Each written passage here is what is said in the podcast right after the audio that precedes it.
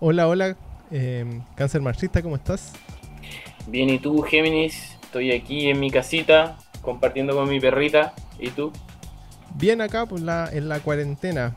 Eh, ya todos sabemos que estamos aquí en cuarenteneados. Eh, y, y hay, bueno, a pesar de que esta cuestión es como más o menos nomás, pues por, temas del gobierno. O sea, sí, la cuarentena está más o menos, por lo menos tenemos a CleanFit que nos ha apañado eh, hace un rato, como yo estoy en Pucón y Gemini está en Santiago, nos ha apoyado la plataforma cleanfit.com para poder eh, hacer los trabajos online. No es lo ideal, pero por lo menos nos permite trabajar y esperamos que sea una calidad suficiente para que les llegue a ustedes esta info.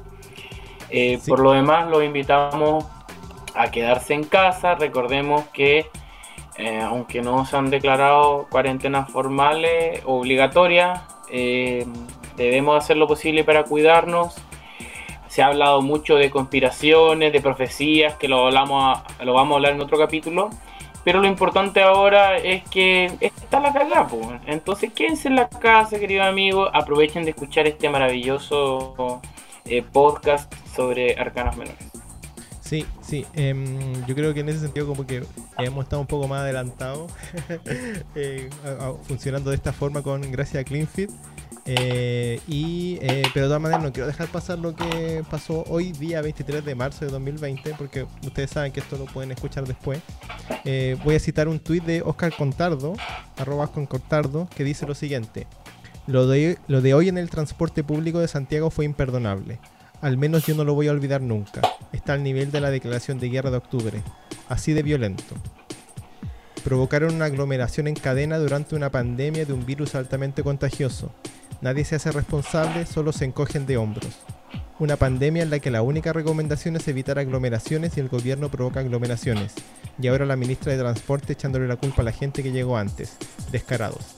Yo creo que la como tú dijiste, la forma en que el gobierno ha llevado esto, como que haciendo que las cosas sean a media, en realidad una irresponsabilidad.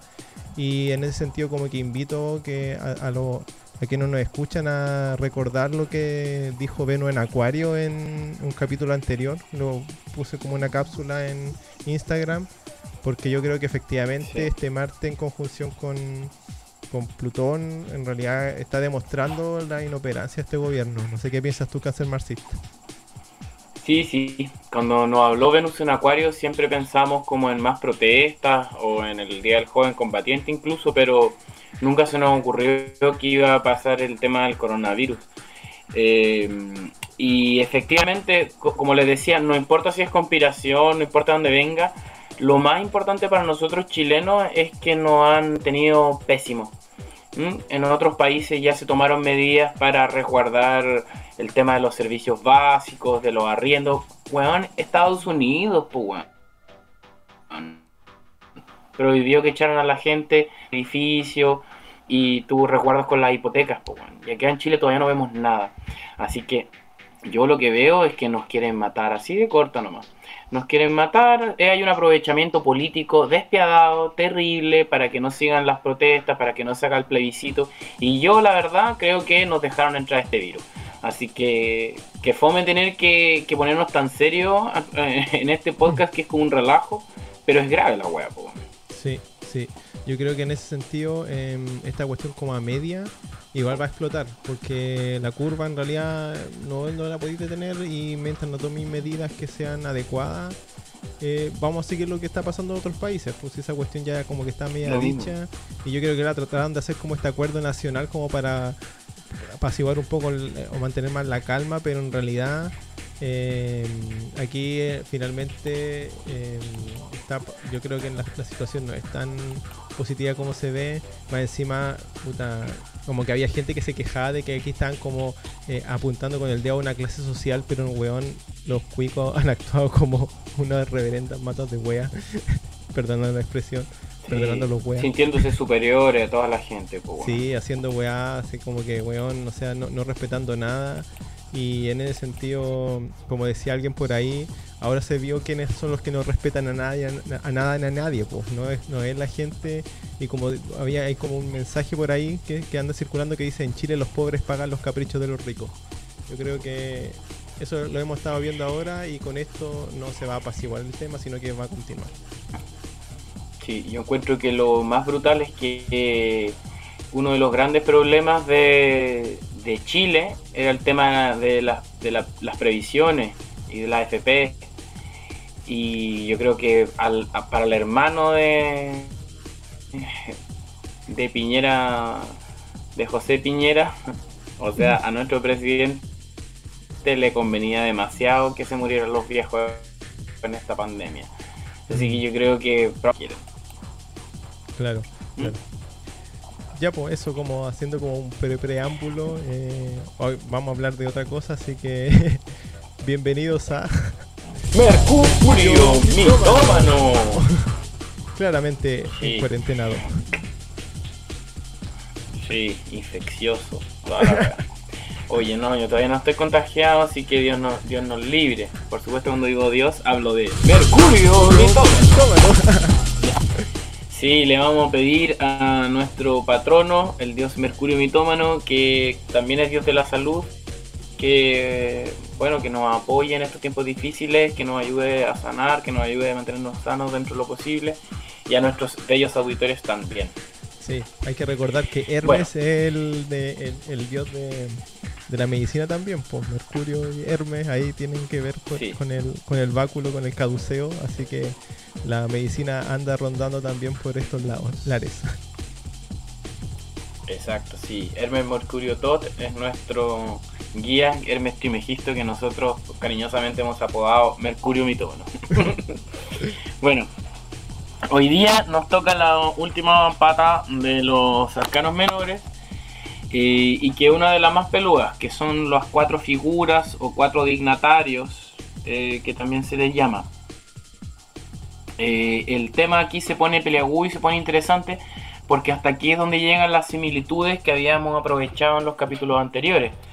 Normalmente comentamos sobre el, tarot de White, el Marsellés y el de Crowley. Ahora vamos a tener que ir haciéndolo por, por parte, porque, o sea, por tarot, porque aquí se pone, se pone bien distinto todo. Y ahí es bueno recordar que cada uno de los mazos es un sistema de símbolos coherente pero autocontenido. Entonces, por mucho que se parezcan, eh, todos los mazos finalmente llegan a, ciertos momentos que son medio irreconciliables.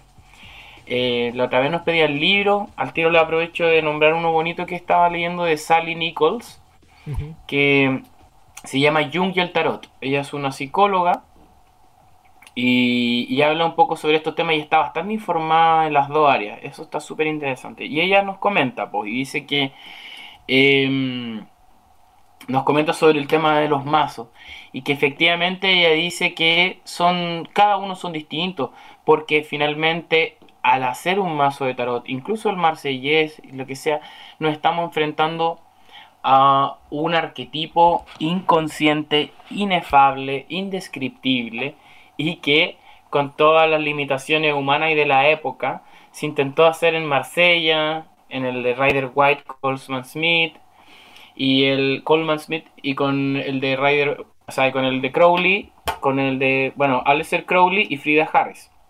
En otro momento vamos a hablar de esas dos mujeres que nombramos porque ahí nos queda un tema pendiente que son las ilustradoras de los tarot.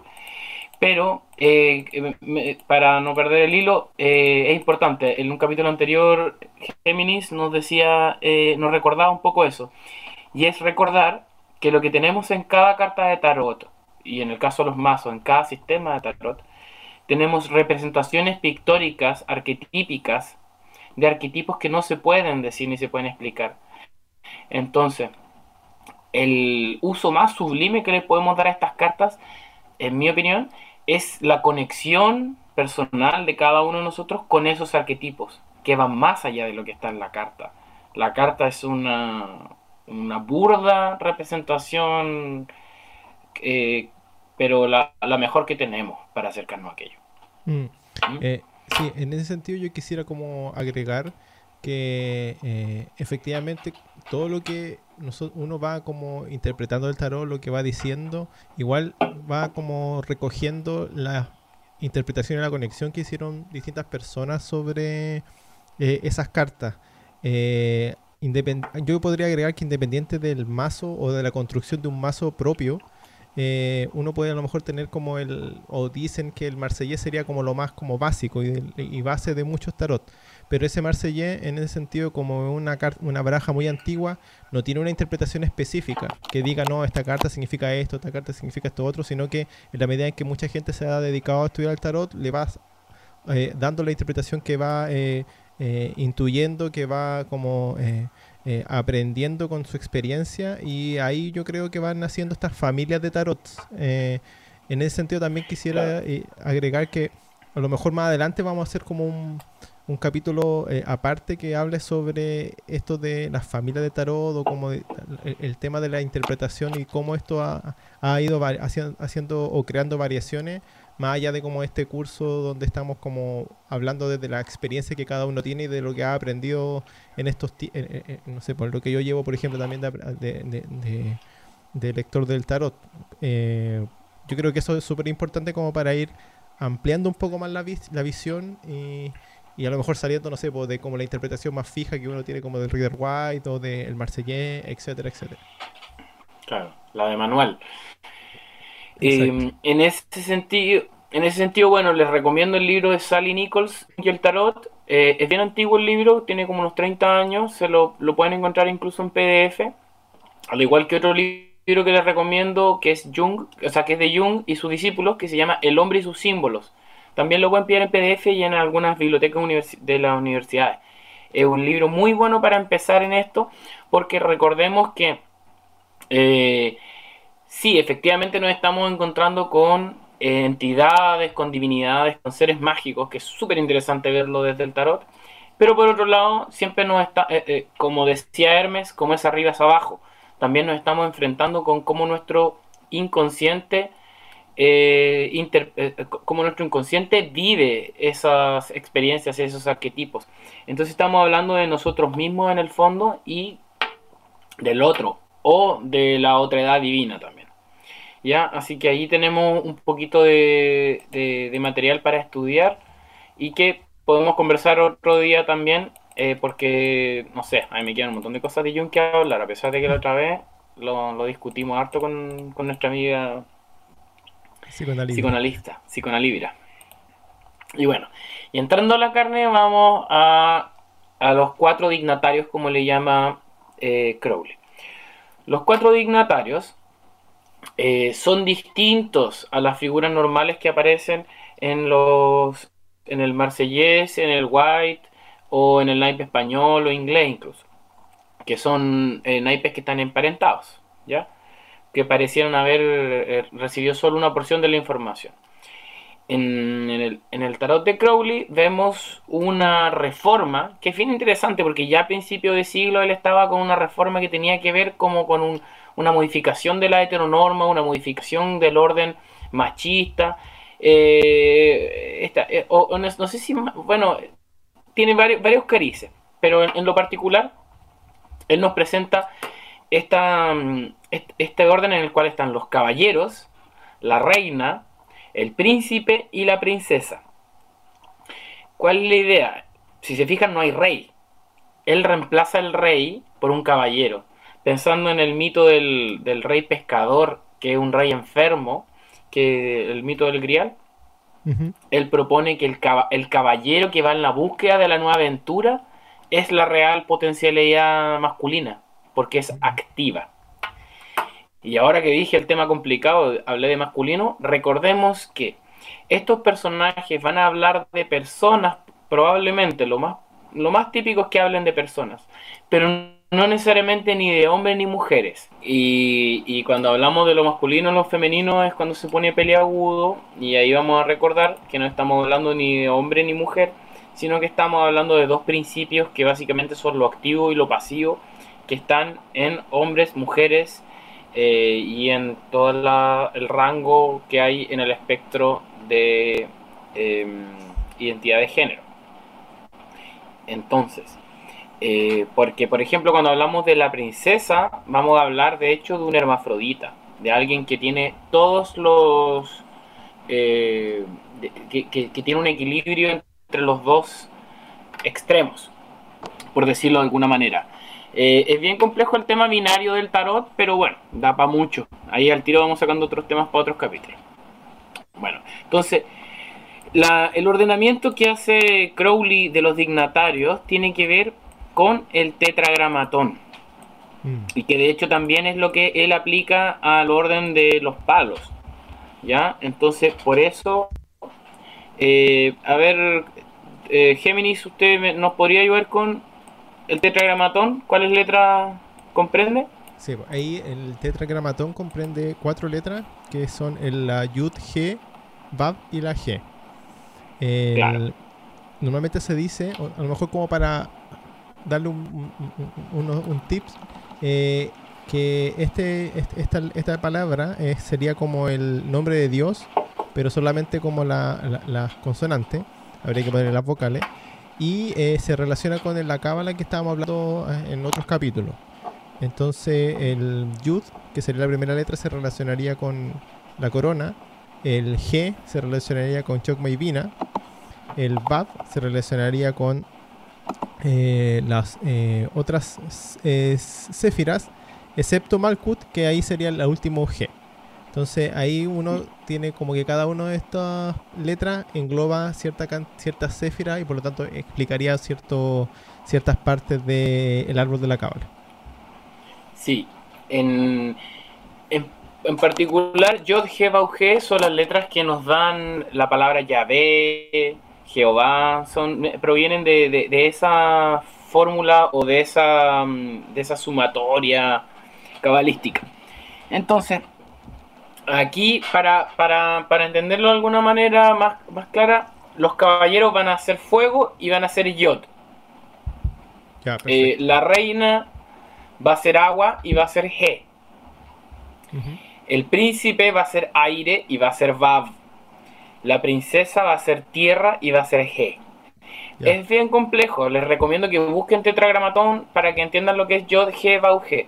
Tenemos una letra que se repite y que esa es la que más nos puede guiar, porque el primer G va a ser la reina, o sea, lo femenino y el agua, y la segunda G va a ser la princesa, que va a ser lo femenino, pero con todo lo masculino integrado, y esa ya es la tierra.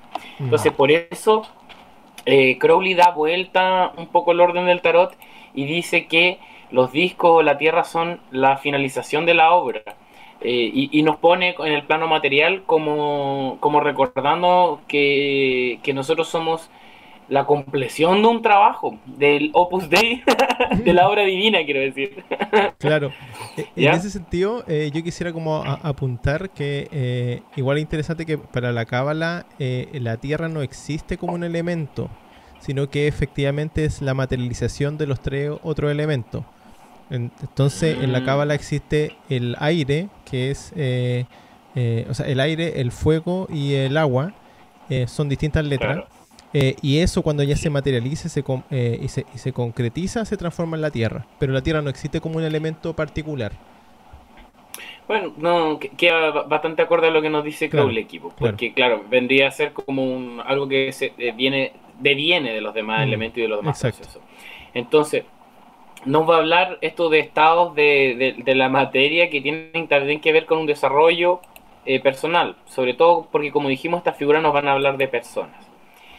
Eh, también tienen otros otras asociaciones, por ejemplo los caballeros, como son del fuego, eh, ¿qué pasa? Que en cada pinta se van a encontrar con otro elemento, ¿cierto? El caballero del fuego eh, caballero de basto va a ser fuego del fuego, caballero de copas va a ser fuego del agua, y así sucesivamente. Entonces, por ejemplo, Crowley explica que los caballeros van a ser la, fuerza y la potencia de, cada pinta. Entonces, por ejemplo, un caballero de fuego puede ser los rayos. Un caballero de, de copas puede ser una tempestad, una lluvia. Claro. El caballero de, de espada va a ser una aventura eh, a un puelche. y el caballero de, discos va a ser las montañas. Así lo, lo, reflexiona él, como, como, una especie de, lo activo de la Tierra. Las reinas van a procesar la información y fermentar la acción del, caballero, porque el caballero no tiene perdurabilidad, es solamente un impulso a Mm. una actividad violenta, ¿ya? Que se pueden causar. Después viene el príncipe, y el príncipe viene a ser la unión de lo masculino y lo femenino, de lo activo y de lo, eh, y de lo pasivo, lo positivo y negativo. Es la conjunción del caballero y la reina, y ese es el príncipe. ¿Ya? Y después viene la princesa, que vendría siendo la reabsorción, se le llama, porque es la cristalización y materialización de la obra. ¿Ya? Mm. Eh, he visto por ahí algunos lugares donde relacionan a Yod, el principio masculino superior, con el padre, a He, con la, a- al Dios Padre, quiero decir, pensando en, en el concepto de las religiones abrahámicas. Eh, la reina He sería la madre, que podría ser un equivalente a la diosa o a la Virgen María. El príncipe sería, por ejemplo, el, como el Espíritu Santo, porque es como Claro. de alguna manera el, el- el- eh, una masculinidad en segundo nivel. Claro. Y eh, la princesa vendría siendo el Cristo. Y ahí recordamos al Cristo gnóstico que tiene pechugas, que es hermafrodita, que representa al ser humano perfecto, que está equilibrado. Mm. Eh, En ese ¿Ya? sentido, con lo que tú decís, eh, como que quisiera hacer una rectificación, porque el, primer G, o sea, yo había dicho que era estaba la Vav primero, eh, que era eh, Keter, pero también es Keter y, Chok- y esa es la rectificación, porque el segundo, el primer G es Vina. Entonces ahí está como esa polaridad que tú dices, como de el padre y la madre, porque el padre sería como eh, Keter y, y Hokma. De hecho, hay como una. eh, Dicen que, por ejemplo, como es una VAP, si ustedes buscan el tetragramatón, van a ver la letra hebrea y van a ver que la VAP es como un como una gotita. Como que hablan de la gota de semen, bla, bla, bla, bla. Después tenemos G, que es como un, una H parecía, o como, un, ah, como una torre. Eh, y después viene la VAP, que es, claro, como tú dices, el Espíritu Santo, pero también otros dicen que sería como el falo. ¿Ya? Eh, posteriormente viene la otra, la, la última G, que es como ya la materialización, y ese sería Malkuth, el reino. Entonces, eh, hay como también una eh, co- correspondencia con lo que, no sé, po- por ejemplo, los cabalistas hablan, o la forma en la- que hablan los cabalistas con esta explicación que hace Crowley sobre los dignatarios. Sí, sí, hay algo hay de estudio del hombre ahí. Bueno, entonces vamos a, a partir por los bastos, que es la pinta que representa el fuego. ¿Ya? Vamos, y la sexualidad, la creatividad también, lo hemos hablado en otros capítulos. Entonces partimos por el caballero de bastos. El caballero de bastos, como que habla- hablamos recién, como es caballero, es fuego. Y los bastos también es fuego. Entonces es fuego del fuego. Nos encontramos con una explosión que es demasiado intensa y a la vez demasiado volátil y demasiado efímera, ¿no? Ujú. Entonces, eh, tenemos una persona que es muy activa, es muy generosa, ¿ya? Es capaz de dar todo. Es feroz, es impetuoso y es alguien que quema todo obstáculo, ¿ya? Entonces, en el, en el mejor de los casos, ¿qué es, por ejemplo, un amor de verano? ¿Cachai? Típico que te aparece el caído bastos cuando alguien pregunta por por un amor y, y aparece como un amor que dura poquito, ¿cachai? Es algo temporal, pero que te va a mover el piso. Entonces, súper interesante. Por otro lado, eh, puede ser impredecible, impulsivo, orgulloso, poco perseverante, ¿ya? Y en ese caso es una persona que solo te sirve, pucha, para el rato, por decirlo de alguna manera. Es como cuando tú decís, hoy estoy sola en la casa, y el weón ahí, va, corre, weón, ¿cachai? Para irte a buscar. Eh, Ziegler nos dice, a- aplicado a este personaje cuando aparece en otro contexto, es, llegó el momento de abrirte a personas que pueden cambiar tu conciencia. No te aferres, agradece. ¿Cachai? Porque básicamente te dice, llegó un weón a muerte el piso, pero que se va a ir. no, te va, no te va a seguir pescando. Entonces el caballero de bastos es... Claro, el de al- de bastos es alguien súper seductor, pero que viene eh, de pasadita. Después tenemos la reina de bastos, que es amable, generosa, benévola, de concepción lúcida, trabajo constante. Ella ha pasado un cambio profundo a través del miedo y oscuridad y puede compartirlo con el mundo. Ya estas descripciones que le estoy haciendo son de Crowley, tal como lo hicimos en un, eh, en un podcast anterior. Y la última frase la voy a agarrar de Ziegler, que él como que le pone un broche muy amoroso a todo. Eh, la reina de bastos a la vez eh, puede ser alguien muy impaciente, se ofende rápido y sin causa legítima, caprichosa, desleal, voluble, venganza injustificada, tiránica, obstinada y estúpida. O estúpido. Y la melancolía la puede llevar a la intoxicación, a la ira y al pánico. Ya, la reina de bastos, así como el caballero, son bien, es bien violento. Son bien violentos. Entonces tienen que canalizarse muy bien para eh, no perderse la violencia injustificada, como parece por ahí. Y ahí, eh, y bueno, y, la reina en particular tiene eso, pues de que pasó por muchas penurias, ¿ya?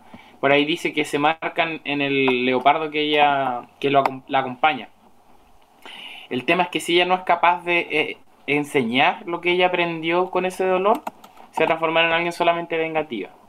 Y ahí aparece una frase que me gustaría compartir de Richard Bach, o Bach, que el de las flores, y que él dice, aprender es descubrir lo que sabes, actuar es demostrar lo que sabes, enseñar es hacer saber a los demás que ellos saben tan bien como tú.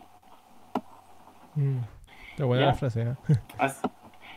Sí, me encanta porque eh, eh, habla, bueno, de, de, un conocimiento esencial y por otro lado también de, reconocer que el sufrimiento que marca el conocimiento de esta carta es algo común para todos los demás. Y nos permite empatizar, siendo que esta carta es lo menos empática que hay. Después viene el príncipe de bastos. Eh, él, bueno, delante, la reina era agua de fuego, ¿cierto? El príncipe de bastos es, eh, por eso se templa un poco, pero todavía hay como un hervor. Ahora viene el príncipe de bastos, que sería el aire del fuego. O sea, tenemos un fuego avivado, ¿ya? Quizás no es tan explosivo como el primero, pero, pero incluso un poquito más, más estable o más trascendente. Es alguien juvenil, alegre, romántico, disparatado, extravagante y presumido, de humor omnívoro, dice Crowley, infatigable, noble, generoso y justo. ¿ya? O sea, tenemos a alguien como súper carismático, con mucha energía, también alguien muy seductor en ese sentido, pero muy de, eh, del, juego. Es alguien impulsivo e influenciable también. Puede ser presa de la indecisión, expresa su opinión de manera violenta. Y el peor aspecto del príncipe de bastos es que puede ser eh, de coraje fanático.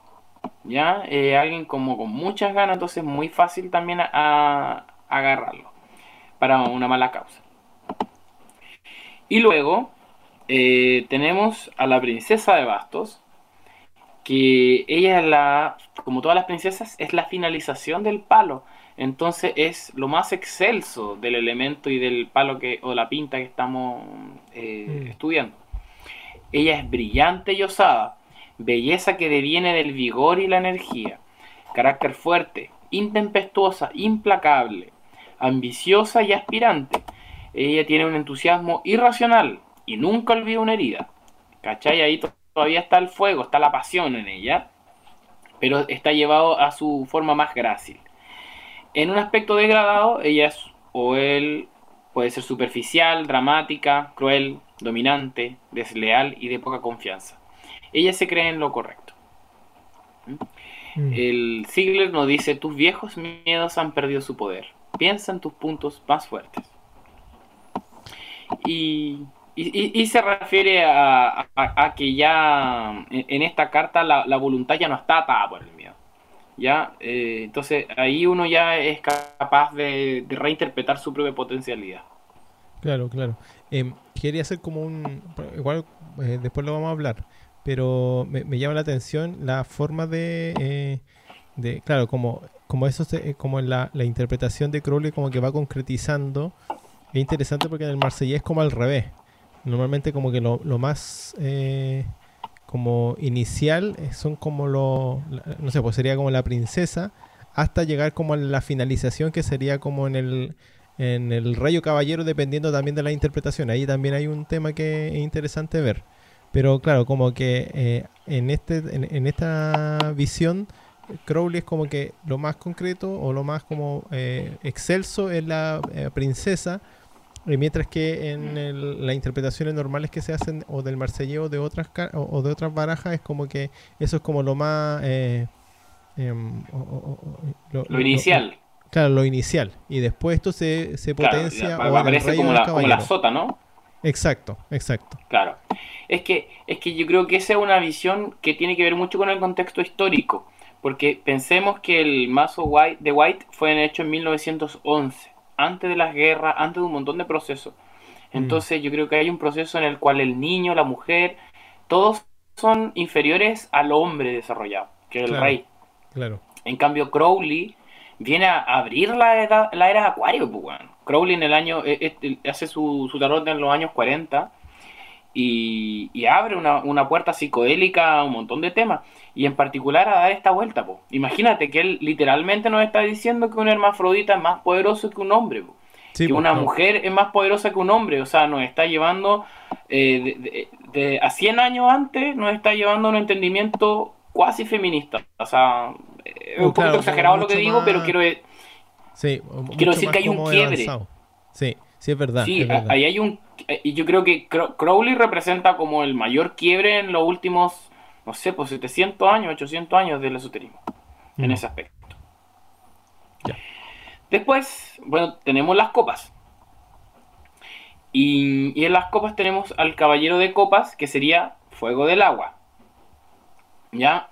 Eh, en ese sentido, es una persona que es pasiva. Para ser un caballero es pasiva, pero responde a la atracción. ¿Ya? O sea, eh, su, acción ocurre a partir del otro, tiene esa misma potencia, pero parte de la influencia. Es alguien gracioso, diletante, tiene varios eh, intereses, es alguien afable, alguien fácil de entusiasmar, pero sin profundidad material en su carácter. Eh, como recordamos, es alguien relacionado con los, o sea, las copas están muy relacionadas con los sentimientos, la emocionalidad. Entonces esta persona degradada puede ser sensual y se refiere como a estar solamente preocupado de lo de, lo, de, lo, de, los, de, los sentidos, como del hedonismo. Ocioso, falaz, superficial, aunque inocente. ¿ya? El caballero de copas tiene como muy buenas intenciones, pero suele caer en eso. Gestiona mal su asunto a no ser por fortuna. ¿Ya? Está demasiado en el mundo sentimental o emocional para poder aterrizarse. ¿ya?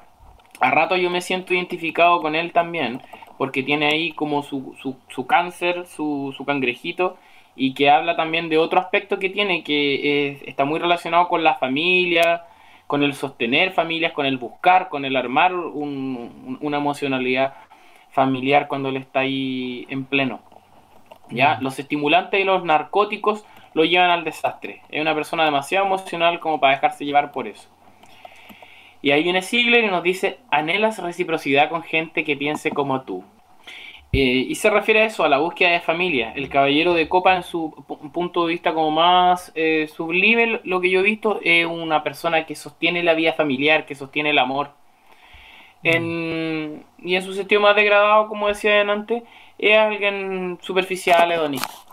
Claro. ¿Ya? Pero siempre, siempre hay como una inocencia. Eso tiene el caballero de copas, que como es emotivo, no, no, no entra en manipulaciones intelectuales, por ejemplo. Mm. Es que yo creo que por eso, si tenemos esta interpretación que es como que finalmente los caballeros son como el inicio, entonces, claro, es como, igual es como una energía que todavía no está como controlada, entonces es como mucho más espontáneo, mucho más em, como llevado sus ideas, pero no con una cuestión así como, claro, con un, un, plan o algo mucho más como más de aire, como uno podría decir, sino que es como mucho más espontáneo. No, no Claro, es como, eh, eh, aquí hay, un principio, una potencia de la energía de las cosas, pero que tiene que ver, o sea, como todos los caballeros, pero tiene que ver con la búsqueda. Entonces, ni siquiera es como una propuesta tan potente, es una necesidad de amor que trae el caballero, que es así de, de, agresiva incluso. Claro. ¿Mm? Después viene la, la reina de copas, que yo la encuentro de las más intrigantes. Eh, porque es, es, una mujer, bueno, de nuevo les recomiendo que vayan mirando las cartas conmigo para, para no tener que escribirlas y ahorrar un poquito de tiempo. Pero en particular ella es interesante porque está velada por reflejos, por flujos. no se ve muy bien ella. Y es porque ella es como la representación del espejo, es un espejo de agua. Ella siente, ella es la empatía. La reina de copas eh, se dice que recibe y transmite sin ser afectada. Es sutil. Es una persona que es capaz de, entender y de compartir ese amor de una manera súper pura. Eh, porque ella es sutil y se mantiene en calma. En ese sentido, ella también puede ser un líder. Tiene un nivel tan alto de empatía que es muy capaz de ser líder.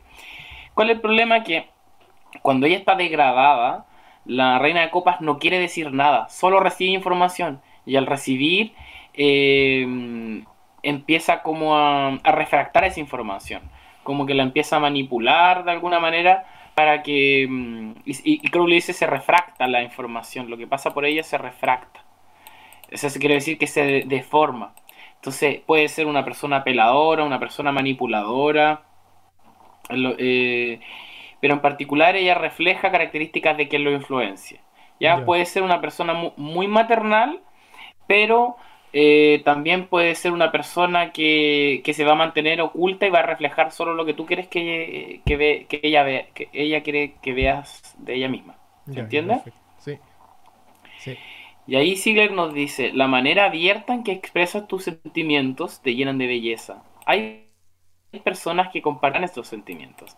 ¿Cachai? Él es muy amorosito, pero básicamente te está diciendo, no te escondas en tus manipulaciones. No te escondas diciendo lo que los demás quieren que digas. Di lo que quieres decir. Porque aunque te dé miedo, va a haber personas que sí van a eh, sincronizar con eso, van a conectar con eso porque la reina de copa tiene un miedo, que el miedo a, no pertenecer. Mm. Entonces por eso ella responde de esa manera. Mm. ¿Mm? Mm. Eh, solamente como por, ah, oh, meter la cuchara, eh, ¿qué, qué, como signos salen ahí en la, en, la carta? Mete la cuchara cuando quiera porque de, eso estamos hablando. Mire. Te voy a buscar al tiro los signos. Lo que pasa es que los, eh, los dignatarios en Crowley están marcados por ciertos grados eh, del, del zodiaco. O sea, no, no, no, están delimitados por un signo en particular, sino de un signo a otro. ¿Ya? Entonces, el príncipe, o sea, disculpa, la reina de copas estaría desde el grado 21 de Géminis a el grado 20 eh, de cáncer. Ya, perfecto. Ya, ya.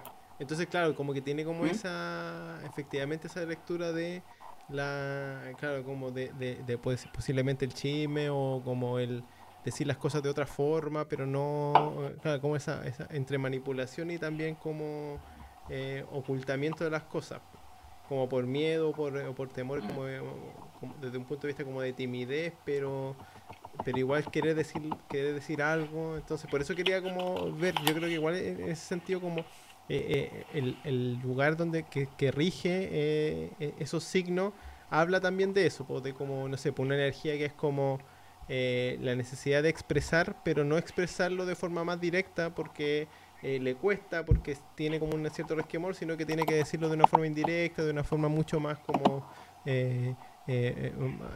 como más como por detrás, sin necesariamente querer ser como dañina, ¿cachai? Sino que es como por, temor por como un resquemor. Sí, sí, sí, al final aquí nos encontramos con un montón de temas que vienen eh, no de la maldad, sino de, heridas profundas. Entonces, con la reina nos encontramos con esta persona que teme mostrarse como ella es, siendo que es una persona que es muy amable. Y ese temor puede producir que no se muestre, que, que simplemente juegue con lo que los demás vean de ella. Y bueno, como tú dices, es muy útil, pero de repente no la estoy mencionando toda la información astrológica que nos da Crowley porque es mucho. Pero cuando usted lo considere necesario, por favor, intervenga, amigo Para darle un, otro, otro cariz. Sí, sí, sí, por supuesto que sí. Bueno, después tenemos al príncipe de copas, que es el aire del agua, es lo aéreo del agua. Entonces, nos encontramos con alguien que es sutil, pero de violencia secreta, ¿ya? El viento nos trae ahí un, o sea, el aire nos trae una violencia. es alguien relacionado probablemente con la artesanía, eh, alguien intensamente secreto. Ya aquí vemos un poquito más abusado el, el misterio de la carta anterior. Es un artista. Tenemos que pensar que este influjo aéreo o intelectual al agua trae un, proyecto artístico, pues, ¿cachai? Mente más sentimiento nos produce arte. Entonces, es alguien que se ve calmo e imperturbable, pero enmascara una pasión intensa. ¿Ya? Es alguien que parece susceptible a influencias externas, pero las transmuta. ¿Mm? A veces me, me, siento un poco así también, como el príncipe de copas, como que me resuena esta pinta. Porque hay mucha gente que de repente, por ejemplo, me puede decir así como, ay, pero tú seguí la astrología, ¿cachai? Que no sirve para nada. Entonces me da risa porque es como que gente que piensa que yo puedo ser como, eh, que me puedo sumar a tendencias muy fácilmente, que puedo ser muy susceptible. Pero al final, nada, pues es un, estudio súper... Eh, llevo como una década y media en esto. Claro, claro. Entonces me siento un poco relacionado también con el príncipe. Ah, y con eso quiero decir también que hay momentos en los que uno puede ser este o el otro. No es algo fijo. Mm, claro, claro, sí, porque podéis eh, estar así como eh, eh, en esa como, como, como bola de que podéis claro, tratar de como conectarte más con ese, con ese aspecto más intuitivo y emocional pero de repente, claro, tratar de intelectualizarlo y ahí como que va a ir oscilando entre esas dos energías.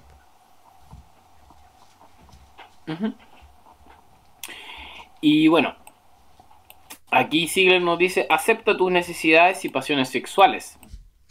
Vívelas al máximo, puede cubrir mucho.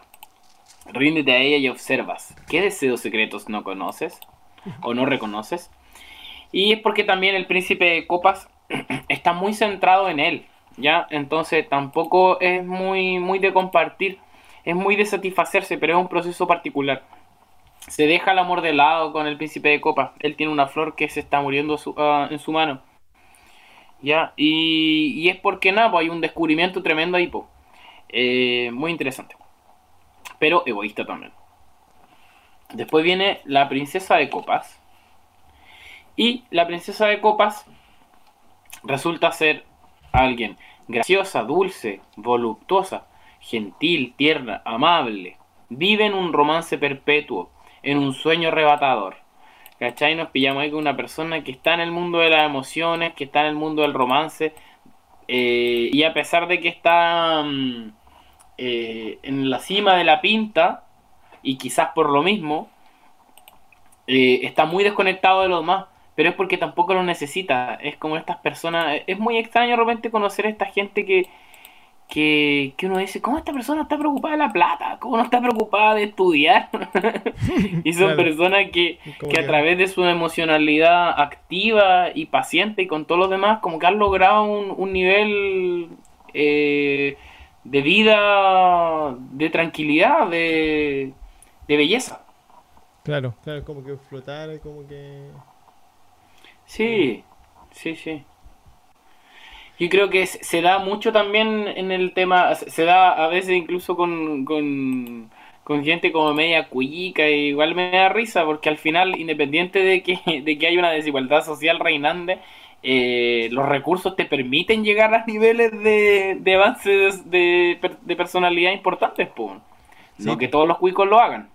Claro, pero igual es como que en teoría eso te debería, no sé, permitirte, claro, tener como un, un bagaje, claro, como un piso que te da un salto mayor. y, y, que de repente uno dice, pero ¿cómo es posible que esta gente, esta persona, esta gente, como que en realidad teniendo eso no lo haga, ¿cachai? Mm. Y de ahí también viene como este tema de, de la nobleza, como una, una expresión del epítome del ser humano, ¿cachai? Como esa... Eh, eh, ¿Cómo se dice? Ese don divino Mm, claro. ¿Ya? La princesa de copas puede, ser, puede verse egoísta e indolente, pero porque está en la suya. Pero obra eficiente y silenciosamente. Depende de otros, pero los ayuda. Son voluntariosos ayudantes. ¿Cachai? Entonces te fijas y aquí aparece como una persona que es como súper interdependiente. Probablemente una persona que no, no produce plata, pero que está, está ahí viajando por el mundo y está haciendo el bien. el, es como lo... es como el mejor tipo de cuico que se puede ser. y, yo creo que es tan escaso como un trébol de, 8 de 7 hojas. sí, bueno, haz caso a tus sentimientos, vas por buen camino. Sí, no siempre son cuicos, muchas veces son personas como muy del, del amor. Yo he cachado, por ejemplo, gente que llega eh, que llega a la pega y que, no sé, llega con un quequito, weón, dice, oye, preparémosle el cumpleaños a este otro. Gente que vive así muy amorosa, en esa gracia. esa otra expresión de eso. Sí, sí, sí, es verdad, eso es como tiene que ser gente así como muy así. Sí. Como que parece despreocupado, pero en realidad no, pues como que fluyen nomás. Sí. Y es un afecto muy real, ¿ah? esto se, da mucho. Y es un asunto que, claro, uno lo podría considerar como maternal, pero no, no, es, un tema como del, del, entregar cariño, del, generar instancias mm, Claro. Entonces, ahora vamos a hablar de las espadas. Y eh, recordemos que las espadas son el aire. Entonces, vamos a hablar del caballero de espadas, que sería lo fogoso del aire. ¿Ya? Entonces nos encontramos como con, como con una especie de viento caliente, como con un vapor caliente. ¿Ya? Esto es habilidoso y activo, sutil y astuto, fiero, delicado y valeroso. Expresa su idea, pero sin reflexión. ¿Ya? Las ideas, vamos a recordar que son el aire, y sin reflexión, bueno, porque tiene el ímpetu de los bastos. Claro, es como la cuestión de. Eh, Cuando está degradado. Y eso, como de. de eh, eh, el, ir sin como, como, más intuitivo, más espontáneo del, mismo caballero. Exacto. impulsivo. Entonces, por eso de repente cuesta hacer la reflexión. y entonces, las la ideas que podrían haber sido reflexión se transforman en. en palabras dañinas, por ejemplo, en ataques. ¿ya? El caballero de espadas sin, o sea, degradado, no tiene vigor, ni decisión, ni propósito. Es violencia inadecuada y fútil. ¿Ya? El caballero de espadas tiene, imagínate, es una persona súper fuerte que tiene la espada a su disposición. Las espadas son las palabras y son los pensamientos. Pero está demasiado preparado para la guerra, tanto que puede resultar muy hiriente. ¿Ya? Con esta eh, con, el, Caballero Espada en particular siempre me acuerdo de, esa frase de, Jorge González, que la ha mencionado creo en otro capítulo anterior, que tiene que ver con la espada. Las palabras son cuchillas cuando las manejan orgullos y pasiones. Tiene que ver con eso, el caballero está muy dispuesto a eso. ¿Ya? Entonces tiende a ser alguien nocivo. Me he pillado pocos caballeros de espadas como que estén ahí. Mm. Por ahí mm. hablamos de la inocencia más arriba. Este no es tan inocente. Tiene demasiado intelecto para ser inocente. Sí, sí, claro, como que la mezcla entonces, igual es como media dañina. sí, demasiado, o sea, eh, está demasiado, mm, está demasiado potente esta mezcla de fuego y aire. Entonces, eh, Ziegler nos dice, ¿estás en condiciones de hacer planes y fijar metas? ¿Conoces tu meta? el ¿cachai? Muy amorosamente te está diciendo, deja meterte en los asuntos de los demás, weón, ¿cachai? Métete en lo tuyo. Y preocúpate de, ocupar tu energía en, algo útil. Eso te está diciendo Sigler. Bueno, ¿cachai? Creo que este caballero debería dictar cursos como de protocolo, así, de diplomacia. Claro. Bueno. La reina de espadas, entonces va a ser el agua del aire. ¿Ya? E, por, ende, ella va a ser intensamente perceptiva, ¿ya? Va a ser, tiene esta capacidad casi como de, empatía y de percepción eh, muy suspicaz. Agudo observador, un intérprete sutil, pero un individualista intenso. ¿Ya? En la reina el aire nos lleva como al individualismo, al pensar en uno mismo. Ágil y certero al registrar ideas y es excepcional en la danza y el equilibrio. Eh, como dicen en la metodología Waldorf, sería una persona sanguínea. Eh, degradada, ella apuntará a propósitos que no valen la pena. De nuevo nos encontramos con eso, ¿ah? con que el, aire como que no tiene mucha dirección, como que el intelecto ahí solo no puede ser como ella, puede ser cruel, ladina, engañosa y poco confiable, muy peligrosa por lo bella y atractiva. La reina de espadas es un personaje muy potente. En su foto aparece, o sea, en su foto, en su carta, aparece con los, con los pechos descubiertos y con una espada en una mano y la cabeza del antiguo dios en otra. Una figura muy potente, muy similar a la figura de la, de la diosa de la dignidad que salió hace poco en, en, en, la contingencia chilena.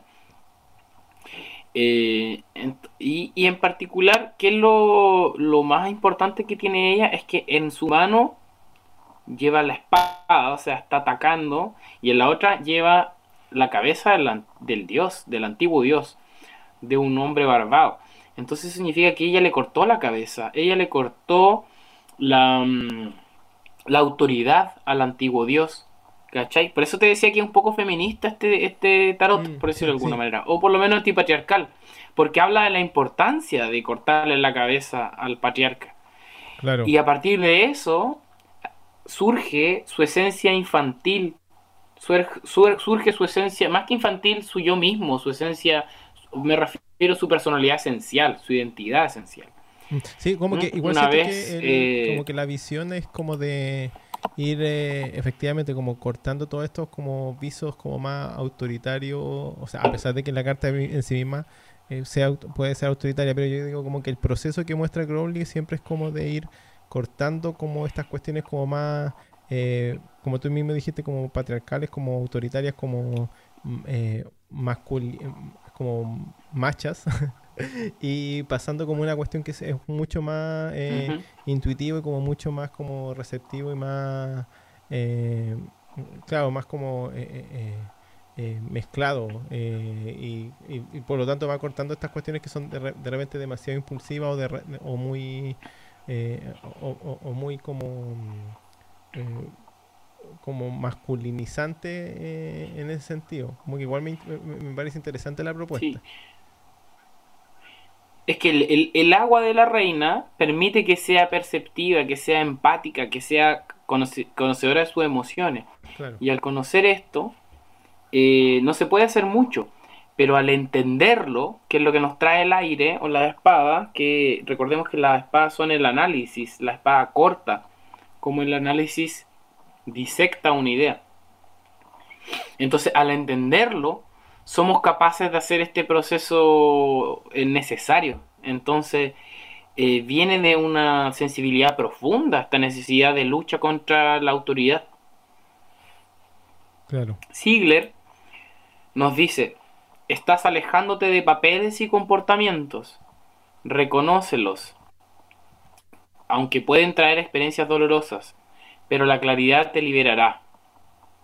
¿Cachai? O sea, Mm. Al cortar esta autoridad, estás dejando de ser quien tú, o sea, quien esperaban que tú fueras.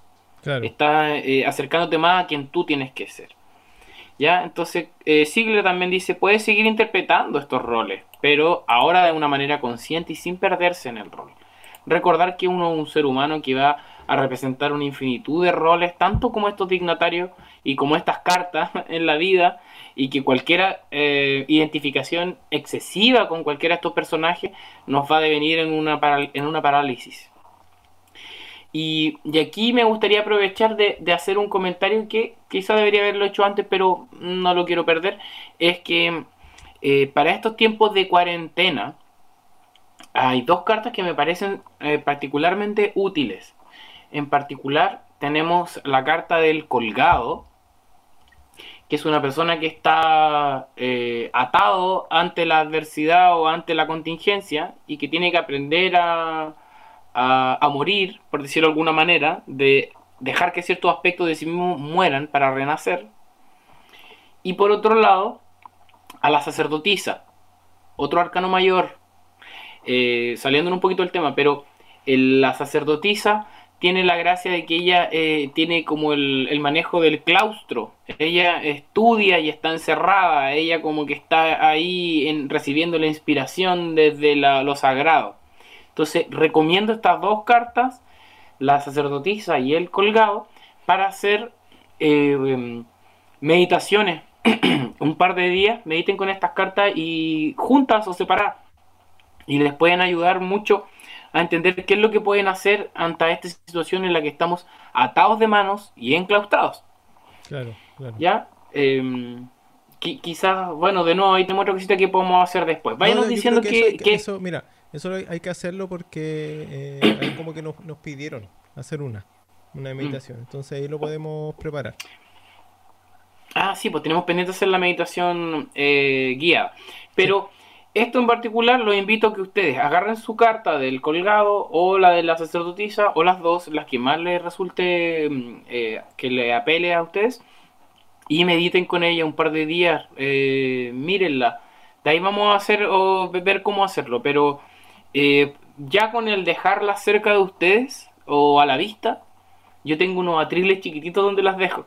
Eh, ya, ya se genera un cambio, ya empiezan ustedes a pensar y a, entender que estamos a, sincronizarnos con lo que está pasando en el mundo realmente y en el cosmos, porque esto no está separado, o sea, toda esta contingencia como que nos aleja de lo místico, como que los católicos o los cristianos podrían pensar que Dios nos abandonó, pero uno que tiene otra espiritualidad, uno sabe que estos son procesos caóticos y que finalmente somos nosotros los que tenemos que sincronizarnos con ellos.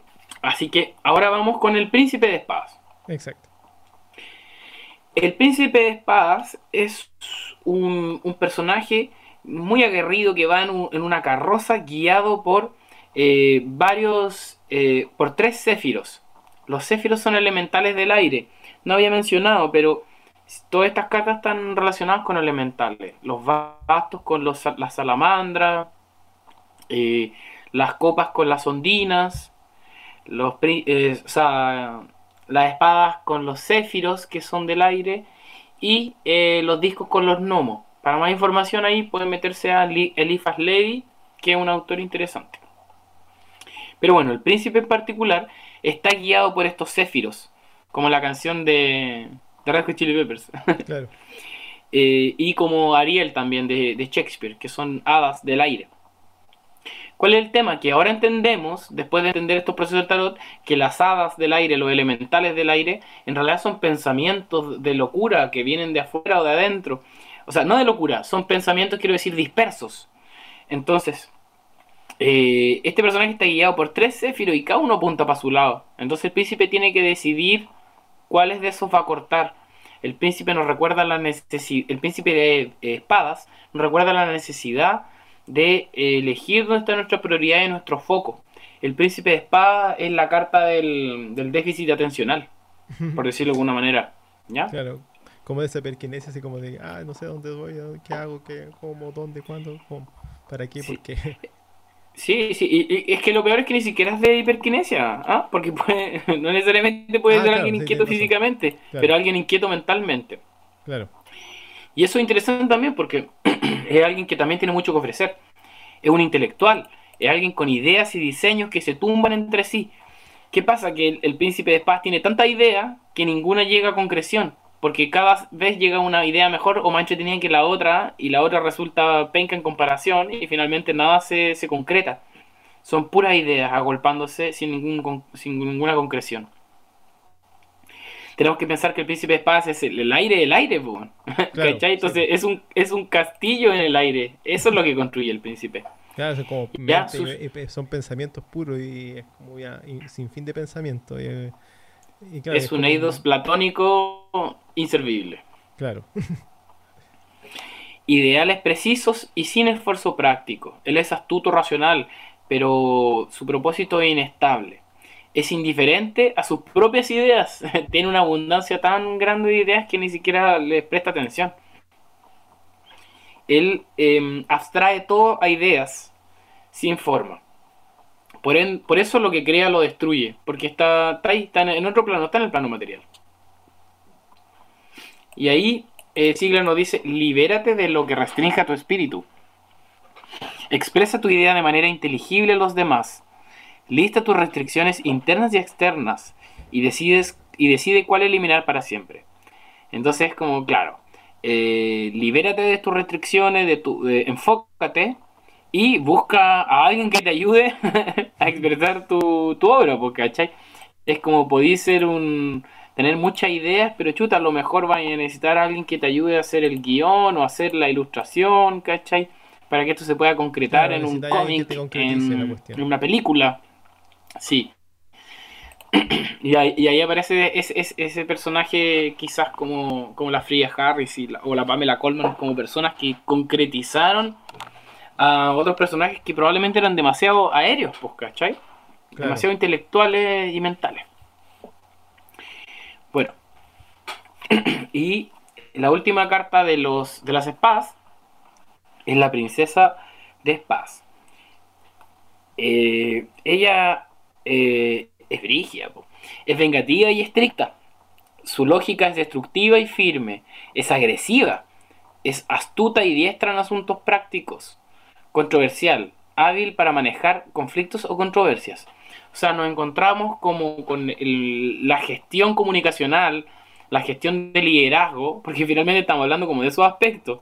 En las espadas, como que generalmente no se habla, pero estamos hablando de comunicación, estamos hablando de liderazgo, incluso como de, gerencias.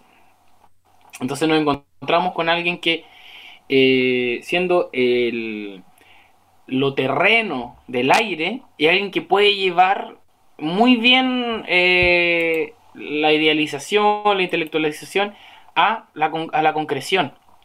Claro, es como alguien que puede sistematizar algo y que puede como eh, eh, ordenar todo al nivel de decir esto es lo que, no sé, este es el plan, esta es la, forma de hacerlo, este es como el, la, organización que deberíamos seguir y hacer, etcétera.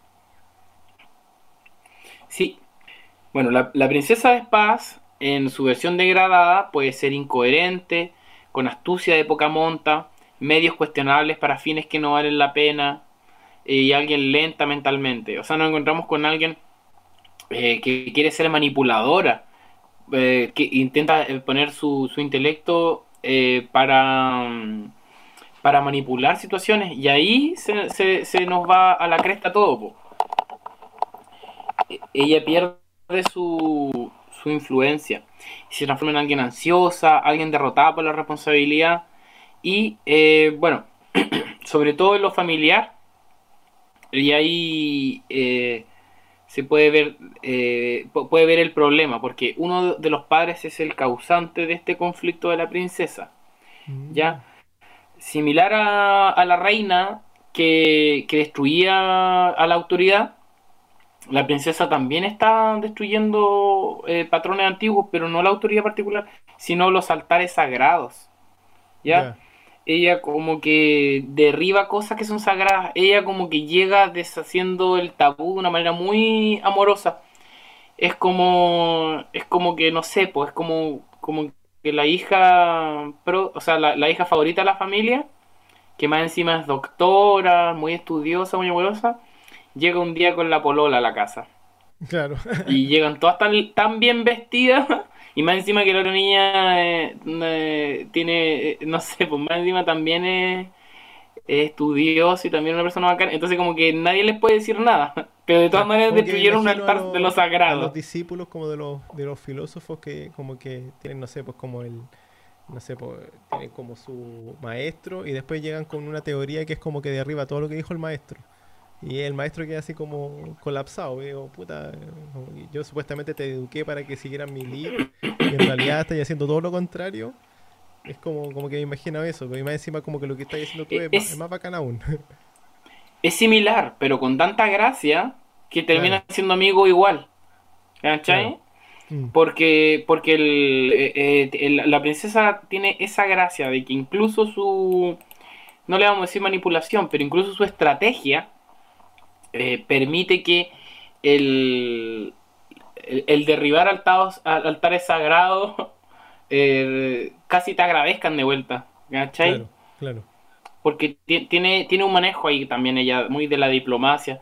Eh, y, de hecho ni siquiera tiene que ver tanto con la diplomacia, sino que tiene que ver como con una, como con una honestidad, una asertividad. Mm. ahí está la estrategia de ella. bueno, la pinta que nos queda sería los discos o pentáculos o u oros, como se dice en el nave español. Esta es la última pinta, pero no la menos importante, al contrario. Eh, Crowley le da un sentido casi protagónico, o no protagónico, pero le da un sentido de compleción. Pasamos por la voluntad de los bastos, la emocionalidad de las copas, la intelectualidad de las espadas, y finalmente nos quedamos con la materialización de todo ello eh, en los discos. Entonces, partiendo por los caballeros, vemos eh, que el caballero de discos es un personaje moreno, de baja estatura, armado, eh, con arriba de un caballo. Y bueno, él es un personaje laborioso y paciente, que ya está en, en posibilidad de cosechar lo que, lo que hace sembrado. ¿Ya? Es un personaje que no se cuestiona mucho porque tiene instinto e imitación de la naturaleza. Por lo mismo son un poco aburridos, como muy materialistas. Pueden ser medio, eh, medio pesados eh, porque no entienden intelectualmente.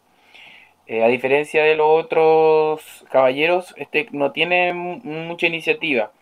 Como que su, su explosión como caballero tiene que ver con la expansión de la, de la, de la riqueza, que es lo que se cosecha. Esta es, llamada la brasa del crecimiento.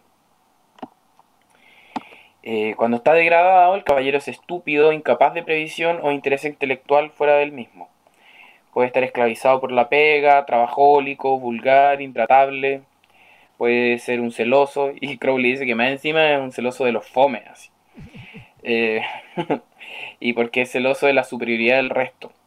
Carecen de coraje o inteligencia para mejorarse. Mm, pueden ser metiches y arruinan lo que tocan. Eh, tiene que ver esta carta también en cuanto como a profesiones, aparecen ahí unos sanadores o médicos. Esa es una de las posibilidades. Eh, ahí Sigler nos dice, la libertad no se logra huyendo de las necesidades materiales, o para utilizar tus capacidades para el servicio. El esfuerzo trae recompensas.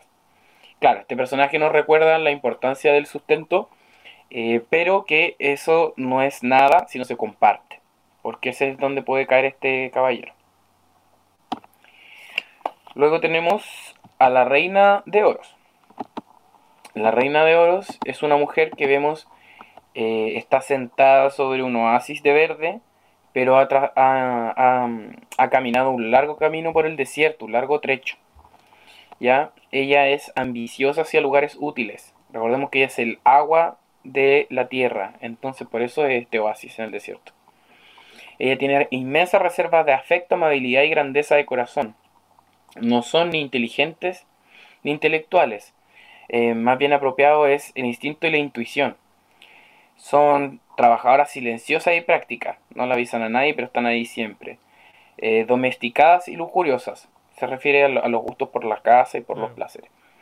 Eh, pueden inclinarse a las drogas y al alcohol porque eh, se, pueden hacer como, mm, como pueden estar acostumbradas a que la felicidad de, de ella siempre esté brotando. Entonces de repente como que se sienten en esa presión también. Sería como una cuestión más como sensual, así como en el sentido de, del disfrute de los placeres como... Sí, todo el rato, todo el rato. La, la reina y en general este, este palo también tiene que ver con eso. Los bastos tiene un asunto como del disfrute de, la lujuria, por ejemplo. Pero acá también tiene que ver como con otros eh, hedonismos en su lado degradado, pero en general tiene que ver como con una, una conexión con el plano material que las otras puede que no tengan. Claro. Eh, bueno. Aquí Ziegler nos dice ah, que, no, no, primero dice que pueden ser aburridas, serviles, tontorrón, melancólico y alguien que no ve cómo surgir. Ese es como un poco el atrape en la materia, ya que estos personajes son tan terrenales.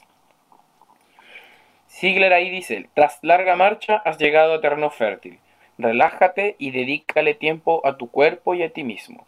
¿Ya? O sea, frente a la posibilidad de darte placeres, mejor preocúpate de tu cuerpo de otra manera. Con ejercicio, con, con la yoga, como dice mi tía. Y después del caballero la reina, viene el príncipe de discos. Y que es un muchacho muy enérgico que viene en un carro tirado por un toro. O bueno, por un buey. Y él lleva también el, disco en sus mundos. El príncipe, como es el aire de la tierra, es una intelectualidad aplicada a la materia. Entonces puede ser un, un trabajador perseverante, competente, ingenioso, cauto, preocupado, confiable, imperturbable, busca constantemente nuevos usos para lo cotidiano, casi desprovisto de emoción. Este eh, puede ser un... Eh, tiende a ser alguien trabajólico, ¿ya? También puede ser un, un gerente capaz, ¿cachai? En cuanto a la, la, intelectualidad o el liderazgo aplicado a esto. Eh, pero, pero, como te digo, el peligro que tiene es atraparse mucho en, lo en el trabajo. Eh, no hace esfuerzo para entender fuera de su enfoque. Es alguien más bien cerrado. Pensemos en lo, en lo obstinado o en lo, lo bruto del, del buey, por ejemplo, que tiene, tiene ese, significado. Es alguien preparado para un trabajo intenso, pero intelectualmente eh, desconectado de la labor. Por eso es alguien que se puede ver estúpido, ¿ya? Porque no, no, no tiene profundidad, ni se preocupa, ni le interesa. De hecho, puede ser una persona que se resienta con los espirituales. Por lo mismo también hay un rechazo ahí. Con la gente más, más espiritual o, o, más dedicada a eso. Eh, pero es una persona difícil de enojar, aunque implacable. ¿Mm? Vemos que se parece mucho con la descripción de un, un buey. Claro. En, en, el buen y en el mal sentido, considerando a este noble animal como un, uno de los compañeros de la humanidad. Claro. Eh, Ziegler nos dice, es hora de actuar, puedes experimentar cosas importantes. ¿Cómo podrías desarrollar tu personalidad? ¿Cachai? Como, sí, dale, actúa, pero ¿para qué, pa qué tan fome? claro, no te quedé ahí nomás. No soy tan así como, como, como, los caballos que tienen como esa anteojera. Exacto, tal cual. Sí, me ha parecido con gente con gente que, que, es como del trabajo físico, como jornales, pero la verdad también me apareció como una abogada, ¿cachai? Y al final tiene que ver mucho con el tema de, del trabajar sin pensar o de lo trabajólico, ¿cachai? Después, o sin cuestionar. Después viene la princesa, ¿ya? Que sería el, epítome de, mm, de, este palo y de hecho de los arcanos menores. Y la princesa de oros es una mujer que está majestuosa, eh, de, un, talante regio, con, un, con unas trenzas que llegan hasta el suelo, ¿ya? Y con, con, astas de carnero. Entonces, nos encontramos que esta es la última proyección de la feminidad según Crowley. Sus características dependen de la influencia, ¿ya? Es muy maleable. Eh, es, o sea, es maleable en el no es maleable en realidad, es diversa, porque se refiere a distintos estados como de, de, de clímax del desarrollo eh, en, el, en, el, en, lo terrenal. ¿Ya? Y sus atributos son puros, no simbólicos. O sea, no es alguien romántico, es alguien amoroso, no es alguien idealista, es un activista, ¿me entendí? Claro. O sea, alguien que lo que está haciendo y es como que está en el, como lo, de mejor forma conectado con el plano material. Exacto, y también tiene esa conexión, ¿cachai? Eh, con, con, los demás eh, atributos que le permiten eh, ser además grácil, ser además coherente. Ya esta no es una persona que, que logró una empresa, ¿cachai? Eh, por, por venderle, no sé, por, jabón falso a la gente. Claro. No, eh, como en estos tiempos, quiero decir, es una persona que está muy conectada con su, con su obra, o sea, con su, su propio destino. Su desarrollo material, ya sea una casa, ya sea una empresa, tiene que ver con su desarrollo personal. Oye, destacar algo, porque estoy viendo como las la imágenes y uh -huh. eh, me llama la atención que, claro, como que en el disco, en vez de tener como el, la estrella como del tentáculo, tenga como un yin y yang. Sí, sí, sí. De hecho, el, ese tema es súper importante. En otras cartas de los, eh, de los oro o de los discos también se ve ese yin yang y que tiene que ver como con la, la, condensación material de todo lo que hemos hablado, pero que no por eso deja de ser fluida. Claro. ¿Cachai? Entonces tiene que ver como con la coherencia que yo te digo con el, el con la misión espiritual, por decirlo de alguna manera, y tiene que ver con el flujo. Recordemos que en el yin yang los dos polos opuestos están danzando continuamente. Lo estático es la muerte, incluso en lo material. Mm. ¿Ya? Y, y bueno, también ella está ahí inserta en un, en un set de flores que representan también otros atributos como el amor, ¿cachai? Y que, que permiten hacer eh, eh, tener esta persona un poco más conectada, siendo que es alguien que es muy terreno. Eh, también se dice que ella está embarazada. Los cuernos de su, de su cabeza hablan de fertilidad y su bulto, o sea, su, su abdomen ligeramente abultado habla de un, un, embarazo, ¿ya? Entonces también puede tener que ver con eso, con la maternidad. Eh, eh, y, y, pensándolo en la maternidad en el plano económico o en el plano familiar. O sea, hablemos como de ser la madre de un, de un proyecto. Pero son esos dos aspectos, ¿ya? Lo familiar, doméstico, o lo, o lo laboral. En general se, se, refiere a eso. Como que, claro, a mí se me, eh, se me viene como el tema de la fertilidad, pero como de la fertilidad de la naturaleza, así como como una cuestión así como ese e-, esa naturaleza que va huyendo y que en realidad es súper material, es súper concreta, pero también es súper eh, dinámica. Pues. Entonces las, las, plantas van creciendo, van generando sus frutos, pero todo esto siempre como ya es sí, sí. Tiene que ver un tiene que ver un poco con eso, a pesar de que los productos de estos son súper artificiales, son súper del hombre, pero efectivamente tiene que ajustarse a ciclos, como lo que tú dices para que sea coherente. Eh, entonces, em, nos encontramos con este personaje que no sé, a, ratos me recuerda como, como una, a una abuela, ¿cachai? Esa abuela como de la eterna abundancia, esa abuelita que nunca le falta nada y que siempre te va a estar alimentando de más. Em, y por otro lado también me, me, resuena con un montón de mujeres eh, jóvenes, pero que están muy aguerridas, ¿cachai? Muy en un proyecto, no sé. Em, si no fuera por, por el contenido intelectual, me recordaría como a la Greta Thunberg, no sé, ¿cachai? Ella como que... Eh, aunque, aunque su relación con el tema del planeta puede que la, que la ligue a esto, ¿ah? em, bueno, es, es, es un poco extrema esa, esa comparación, pero por ejemplo me recuerda a una amiga, ¿cachai? que es muy parecida, de, de pelo muy largo, ¿cachai? Trenzado, y que es una chica que trabaja con tierra, hace murales de tierra. Se llama Terrapaz Murales si alguien la quiere mirar. Y ella viaja por todo el mundo haciendo murales hechos exclusivamente con pigmentos de tierra. Entonces, en su obra eh, hay una coherencia, también trabaja con, temas de los pueblos originarios. Entonces hay una coherencia artística, espiritual y más encima con la tierra, ¿cachai?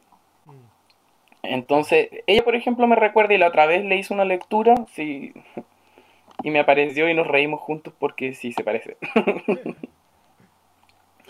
ya, y bueno, ese es el fin del camino de los discos y de, los arcanos menores. Eh, salió un poco tedioso, pero si se fijaron, hay mucha información y de hecho hay mucha más. Yo traté de acortarlo. Eh, y ahora ya me toca dejar de hablar un rato porque ya en el siguiente capítulo le va a tocar a Géminis Charlatán hablar de lo siguiente, bueno, de los mismos dignatarios o figuras, eh, pero desde el punto de vista del Marsellés y del Rider White. Claro, que ahí es, bastante, es como un camino distinto. Sin embargo, igual hay como interpretaciones que ya son como, como que eh, se encaminan, o sea, se acercarían a esta interpretación. Pero de todas maneras, antes de que terminemos, yo quisiera eh, hacerte como, no sé, ¿por qué pensáis tú sobre, eh, esto es lo que se me está ocurriendo? Porque nosotros estamos hablando de que, eh, por ejemplo, cada uno de los palos representaría un elemento y cada uno de los de las figuras también representaría otro elemento. Entonces, por ejemplo, la comparación entre figuras que uno podría decir que son son como los mismos elementos, no sé, como se me imagina el el, el caballero de, digo, el, el, príncipe de oro con, eh, el, con la, la princesa de, de, espada, que uno podría decir a ver. Son, como no, sería... aire, tierra, aire. Está, eh, estáis confundiendo ahí. ah, ah, ya te entiendo, te entiendo. Sí, sí, sí. Pensé que me estabais diciendo que tuvieran el mismo elemento cada uno. Ya, perfecto. Es que, es que tienes uno, por ejemplo, me dijiste la princesa de espadas, que sería, ella sería lo, um, lo telúrico del aire, por ejemplo, ¿cierto? Y después teníamos el príncipe de disco, que sería lo aéreo de la tierra. Ya, mira. Eh, Crowley de hecho se refiere a, se refiere a eso. Em, porque al hablar de la princesa de espadas como lo telúrico del aire, ella habla, o sea, él habla de la fijación del aire. Entonces él piensa, por ejemplo, en el cielo sobre la tierra, ¿cachai? Como hablando de la atmósfera. Esa es una fijación del aire. Entonces permite que lo que está eh, en el ano totalmente platónico se vaya concretando o vaya hacia un centro gravitatorio que le permita ser más estable. ¿ya? Por, por otro lado, el príncipe de discos, que sería lo contrario, es lo aéreo de la Tierra. Entonces él le llama florecer y fructificar. Trae la vegetación que es sustento del espíritu. ¿Ya? Entonces, eh, también tiene que ver un poco el orden. Es como, ¿cuál es el principio elemental que este personaje trae a la pinta? ¿Ya? Entonces es como un principio activo que viene a modificar el principio pasivo. Por eso pueden ser iguales, o sea, pueden tener las dos coordenadas, pero finalmente eh, quizás me faltó decirlo de mejor manera en el relato, pero eh, en realidad hay una palabra específica para cada uno, como te digo. Es lo telúrico del aire, lo telúrico del fuego, lo telúrico del agua, así le llama él, ¿cachai? En el otro es lo, aéreo, lo acuoso y lo, la fogosidad, ¿cachai? Son es una pregunta súper válida, pero son, son detallitos, ¿ya? Y para los que lo quieran revisar, bueno, de nuevo les recomiendo leer em, The Book of Todd, el libro de Todd que lo escribió Lester Crowley para este, o sea, y de dónde eh, se sacó el mazo. Y también la interpretación de Gert Ziegler, que son un poquito más simples, pero no son tan apocalípticas ni tan alejadas de la realidad como lo es Crowley. Que, que en realidad no, no, sirve más como para un, para un proceso como mágico más elevado, como quizás le llamaría a él, pero yo diría que en realidad tiene que ver con un proceso más personal de trabajo con las cartas. Eh, y dentro de un concepto mítico o cósmico más que cotidiano. Por eso creo que se, se conjugan bien esos dos autores en este mazo, Siller y Crowley. Yo creo, ahí quería agregar un tema de que yo creo que igual es como esta interpretación es la que usan en general los que estaban ligados con la Golden Dawn. Porque por ejemplo en el tarot de hermético de Woodfrey Dawson también hace la misma interpretación. Está revisando mm. cartas y también tiene la, el, mismo orden y eh, como la, el, mismo juego entre eh, el caballero con la, em, eh, ah, el caballero, la reina, el el príncipe y la princesa y, los elementos que están vinculados. Entonces yo creo es que, la, el, claro, es que la Golden Dawn se hace esa relación como del, de la cábala con el tarot. Eh, y, ahí recordemos que el, el tarot, por ejemplo, de Rider White se hizo en 1910, ¿ya? Y él siendo de la Golden Dawn también. Eh, y eh, el de Crowley se hizo como 30 años después. Entonces nos encontramos con que Crowley viene a reformar eh, cierto mm, entendimiento de la Golden Dawn. ¿Cachai? Entonces yo creo que ese tarot hermético probablemente es posterior al de Crowley. Entonces ya viene con, esa reforma de Crowley. ¿Tienes por ahí el año en que se hizo ese tarot, no?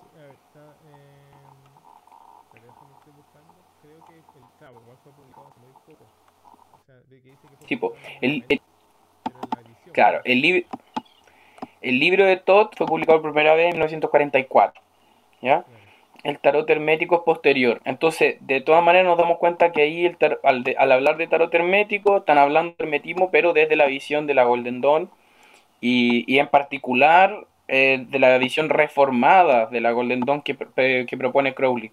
Porque la visión más, eh, más eh, como tradicional la pillamos en White. Y esa es la que vamos a ver contigo el siguiente capítulo.